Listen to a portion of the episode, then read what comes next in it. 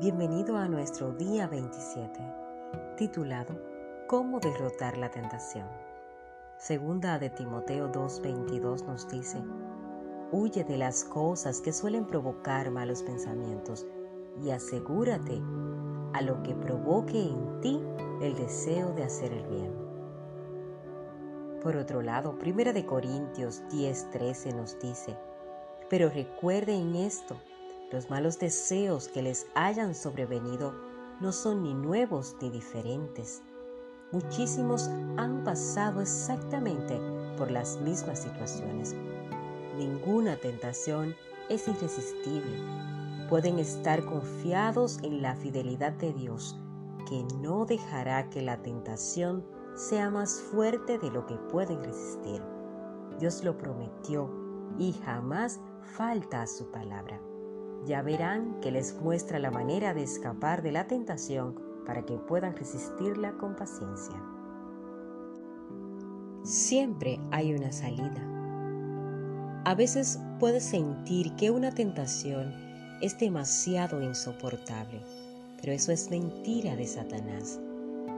Dios ha prometido que nunca permitirá que haya más sobre ti que lo que te pone dentro para vencerla. Él no te permitirá ninguna tentación que no puedas superar. Sin embargo, también debes hacer tu parte practicando cuatro claves bíblicas para derrotar la tentación. La primera es, vuelve a concentrar tu tentación en algo diferente. Te sorprenderá saber que en ninguna parte de la Biblia se nos dice que debemos resistir la tentación. Por el contrario, se nos dice que resistamos al diablo. Pero eso es muy distinto. Como explicaré más adelante, en cambio, se nos aconseja que volvamos a enfocar nuestra atención porque resistir un pensamiento no resulta. Solo intensifica nuestro enfoque en lo malo y fortalece su fascinación. Permíteme explicarte. Cada vez que intentas bloquear un pensamiento en tu mente, lo grabas más profundo en tu memoria. Cuando lo resistes, en realidad lo refuerzas. Esto resulta especialmente cierto en el caso de la tentación. No la derrotas luchando contra los sentimientos que te produce. Cuando más luchas contra un sentimiento, tanto más te consume y controla. Realmente no fortaleces cada vez que piensas en él el problema. Dado que la tentación siempre empieza con un pensamiento, la manera más rápida para neutralizar su fascinación es concentrarte en otra cosa. No luches contra ese pensamiento, simplemente Cambia el causa de tu mente y procura interesarte en otra idea. Este es el primer paso para derrotar la tentación. La batalla contra el pecado se gana o se pierde en la mente. Cualquier cosa que atrape tu atención te atrapará a ti. Por eso Job dijo, hice un pacto con mis ojos para no mirar con lujuria de alguna a ninguna mujer joven. Y el salmista oró y dijo, Guárdame de prestar atención a lo que no tiene valor. ¿Alguna vez viste un anuncio comercial en la televisión promocionando una comida y de repente sentiste hambre? ¿Has oído toser una persona alguna vez e inmediatamente sientes la necesidad de aclarar tu garganta? O tal vez ¿Alguna vez viste a una persona abriendo la boca en un gran bostezo y enseguida sentiste ganas de bostezar también? Es posible que estés bostezando ahora mismo mientras estás leyendo esto. Ese es el poder de la sugestión. En forma natural nos acercamos a cualquier cosa en la que nos concentramos. Cuanto más pienses en algo, tanto más fuerte te retendrá. Por esa razón, la repetición de debo dejar de comer demasiado o debo dejar de fumar es una estrategia de derrota. Te mantiene enfocado en lo que no quieres. Es como si anunciaras, yo nunca voy a hacer lo que hizo mi madre. Te estás preparando para repetirlo. La mayoría de las dietas no resultan porque lo mantienen a uno pensando en la comida todo el tiempo, garantizando que tendremos hambre. Del mismo modo, un orador que se repite a sí mismo todo el tiempo no te pongas nervioso. Se prepara para ponerse nervioso. En cambio, debería concentrarse en cualquier otra cosa excepto en sus sentimientos. En Dios es en la importancia de su discurso o en las necesidades de sus oyentes.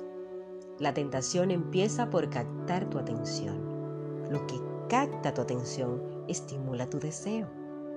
Después tus deseos activan tu conducta y actúan con base en lo que sentiste. Cuanto más te concentres en no quiero hacer esto, tanto más fuerte te atraerá hacia su red. Hacer caso omiso de una tentación es más eficaz que luchar contra ella. En cuanto a tu mente está en otra cosa, la tentación pierde su poder. Así que cuando la tentación te llame por teléfono, no discutas con ellas, simplemente cuelga. Hay ocasiones en que lo correcto es huir. Levántate y apaga la televisión. Aléjate de un grupo que está contando chismes. Abandona el cine en medio de la película para que las abejas no te piquen. Quédate lejos del enjambre. Haz lo que sea necesario para concentrarte en otra cosa. Desde el punto de vista espiritual, nuestra mente es el órgano más vulnerable. Para reducir la tentación, mantén tu mente ocupada con la palabra de Dios y otros pensamientos buenos.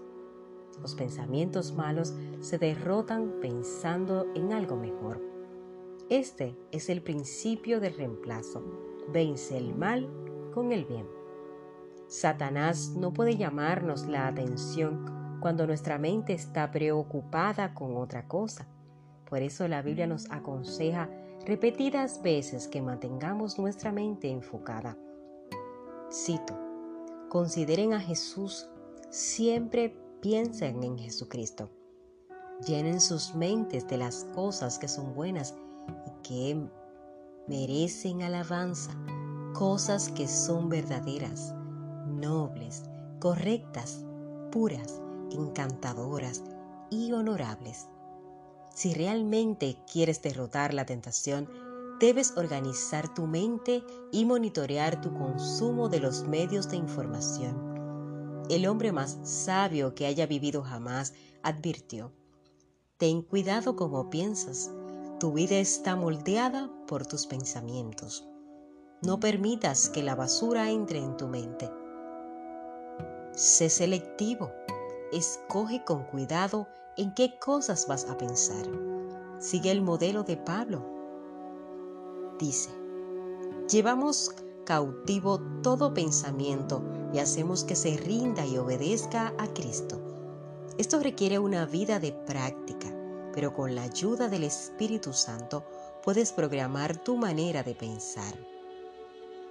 Un segundo punto sería Revela tu lucha a un amigo consagrado o a un grupo de apoyo. No tienes que hacer pública tu tentación, pero necesitas contar con por lo menos una persona a quien expresarle con sinceridad tus luchas.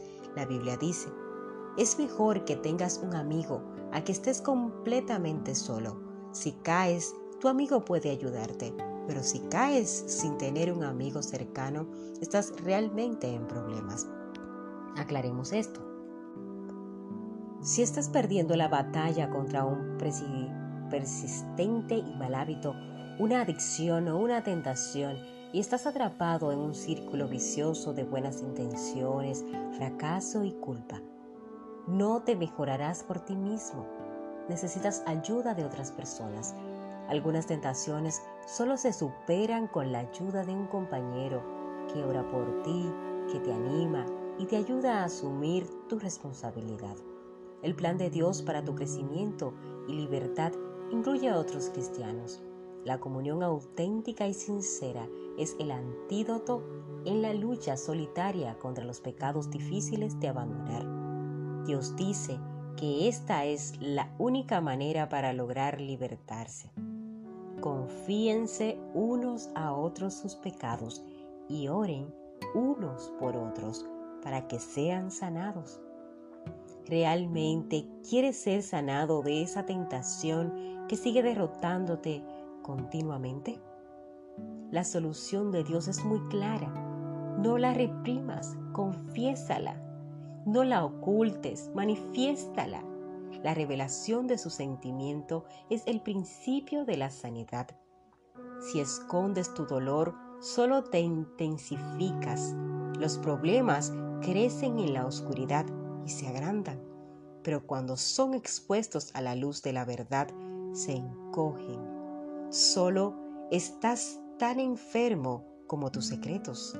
Así que quítate la máscara, deja de disimular que eres perfecto y camina hacia la liberación. En la iglesia de Sheikh Balak hemos visto el tremendo poder que tiene este principio para debilitar las garras de las adicciones aparentemente desesperante y de las tentaciones persistentes a través de un programa que desarrollamos llamado Celebra la Recuperación. Se trata de un proceso bíblico de restauración de ocho pasos basado en las bienaventuranzas de Jesús y organizado con base en pequeños grupos. Esto nos cuenta nuestro escritor Rick Un tercer punto a tomar en cuenta sería resiste al diablo. Después de humillarnos y de ponernos en manos de Dios, debemos desafiar al diablo. El resto de Santiago 4.7 dice, Resistid al diablo y huirá de vosotros. No renunciamos pasivamente a sus ataques, debemos enfrentarlo y luchar. El Nuevo Testamento describe a menudo la vida cristiana como una batalla espiritual contra las fuerzas malignas, usando términos de guerra como pelear, conquistar, luchar y vencer. A menudo los cristianos somos comparados con soldados que ocupan territorio enemigo. ¿Cómo podemos resistir al diablo? Pablo nos dice, que la salvación sea el casco que proteja su cabeza y que la palabra de Dios sea la espada que le está el Espíritu Santo. El primer paso es aceptar la salvación de Dios. No serás capaz de decirle nada al diablo a menos que le hayas dicho que sí a Cristo. Sin Cristo estamos indefensos contra el diablo, pero Dios protege nuestras mentes con el casco de la salvación. Recuerda esto, si eres creyente, Satanás no puede obligarte a hacer nada, solo puede darte sugerencias. Segundo, debes usar la palabra de Dios como tu arma contra Satanás. Jesús nos dejó su ejemplo. El diablo lo tentó en el desierto. Cada vez que Satanás sugería una tentación, Jesús se oponía citando las escrituras. Él no discutió con Satanás, ni dijo, yo no tengo hambre. Cuando el diablo lo tentó, aunque usara su poder para satisfacer una necesidad personal, simplemente citó las escrituras de memoria nosotros debemos hacer lo mismo. Hay poder en la palabra de Dios y Satanás le tiene miedo. Nunca trates de discutir con el diablo. Él discute mejor que tú porque ha tenido miles de años para practicar. No puedes engañar a Satanás con la lógica o con tu opinión, pero sí puedes usar el arma que lo hace temblar, la verdad de Dios. Por eso, la memorización de las escrituras es absolutamente esencial para derrotar la tentación. Tienes acceso rápido a ella en cuanto eres tentado. Al igual que Jesús, tiene la verdad guardada en tu corazón, pronta para ser recordada. Si no has memorizado ningún versículo de la Biblia, tu arma está descargada Así que te desafío a memorizar un versículo por semana de ahora en adelante. Imagínate cuánto más fuerte llegarás a ser. Un último punto, pero no menos importante, sería percátate de tu vulnerabilidad. Dios nos advierte, nunca debemos ser arrogantes ni confiados en exceso. Esto es la receta para el desastre. Jeremías dijo, Nada hay tan engañoso como el corazón, no tiene remedio. Eso significa que somos buenos para engañarnos a nosotros mismos. Dadas las circunstancias correctas, cualquiera es capaz de cometer pecado. Nunca debemos bajar la guardia, ni pensar que la tentación no nos puede alcanzar. No te coloques descuidadamente en situaciones tentadoras, evítalas. Recuerda que es más fácil huir de la tentación que salir de ella. La Biblia dice, no sean tan ingenuos ni tengan tanta confianza en sí mismos. Ustedes no están eximidos, podrían tropezar y caer de plano tan fácilmente como cualquiera otra persona. Olvídense de la confianza en sí mismos.